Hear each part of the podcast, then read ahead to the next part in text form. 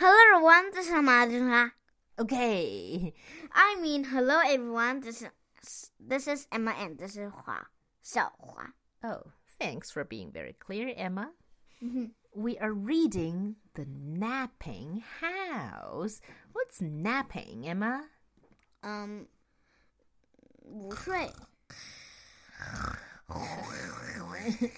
对，napping 一般指的就是小睡那么一会儿，对，就不是一个 long sleep，一个 napping，嗯，正在熟睡的一个房子。How can a house nap? I guess we'll just have to read it to know. 然后呢，小朋友们会发现这个故事不太需要翻译，and you will find out why later. Okay, so let's begin. The napping house. There is a house, a napping house, where everyone is sleeping. And in that house, there is a bed, a cozy bed, in a napping house where everyone is sleeping. 嗯，在一所睡觉的房子里，有 一张嗯舒适的小床，a cozy bed，舒适是 cozy 的意思啊。And on that bed, there is a granny，奶奶或者是老奶奶，a snoring granny on a cozy bed in a napping house where everyone is sleeping. Emma, would you do a snoring granny sound for me?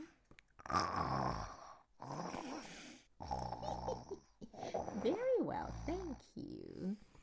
And on that granny, there is a child, a dreaming child, 一个在做梦的男孩 on a snoring granny. 不对，是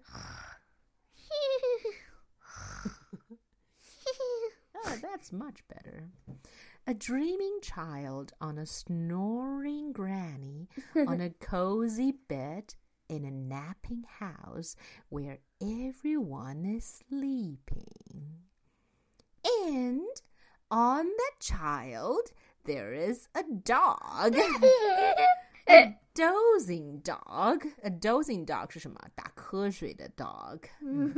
on a dreaming child, on a snoring granny, on a cozy house. on a cozy bed, in a napping house where everyone is sleeping. And on that dog, there is a cat. A snoozing cat. Can you do a snoozing cat, Emma? Yeah, maybe. I've never seen a snoozing cat, so I don't know, but it could be like this. 在打呼噜的 a cat. On a dozing dog, on a dreaming child, on a snoring granny, on a cozy bed, in a napping house where everyone is sleeping. And on that cat, there is a mouse, a slumbering mouse, 沉睡的老鼠, on a snoozing cat, on a dozing dog, on a dreaming child, on a snoring granny, on a cozy bed, in a napping house where everyone is sleeping.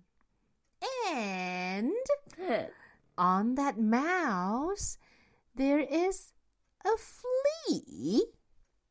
Flea 是什么意思？跳蚤。对了，Can it be a wakeful flea？这下不是睡着的跳蚤了，是什么呢？醒来的，嗯，醒来跳蚤，What's gonna happen? A wakeful flea on a slumbering mouse, on a snoozing cat, on a dozing dog, on a dreaming child, on a snoring granny, on a cozy bed, in a napping house where everyone is sleeping. a wakeful flea who bites the mouse, who scares the cat, who claws the dog, who thumps the child, who bumps the granny, who breaks the bed in the napping house where no one now is sleeping.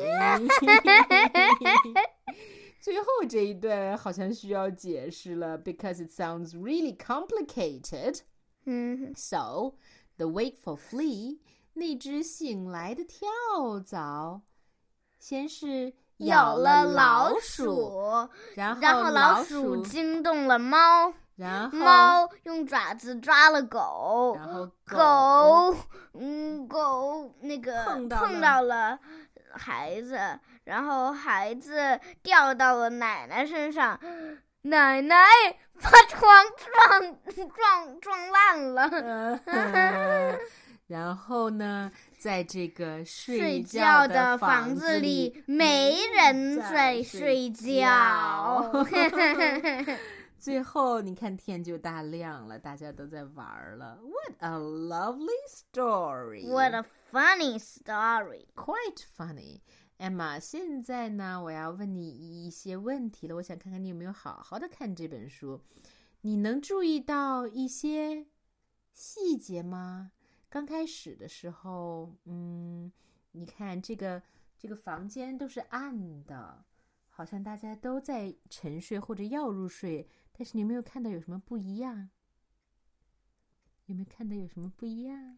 慢慢变亮了。慢慢变亮了，对，慢慢变亮了。你说的对。还有呢，你看这个画画的人，他画画的角度有没有慢慢的发生改变？是啊，有什么变化吗？嗯，有吗？有看出来了吗？看出来了是。什么呢？嗯，好像快要醒过来了，一个比一个高。嗯，他画画的角度一个比一个高，他取景的这个角度一个比一个高。但是还有最重要的一点，我不知道你看到没有？但是呢，我不告诉你了，而且呢，我也不告诉小朋友们，让小朋友们自己去找吧。嗯，你们得非常非常仔细才能找得到这个小细节。But anyway, do you like the story? Yes, Good, because I liked it too. So. that's all for today. Goodbye, goodbye.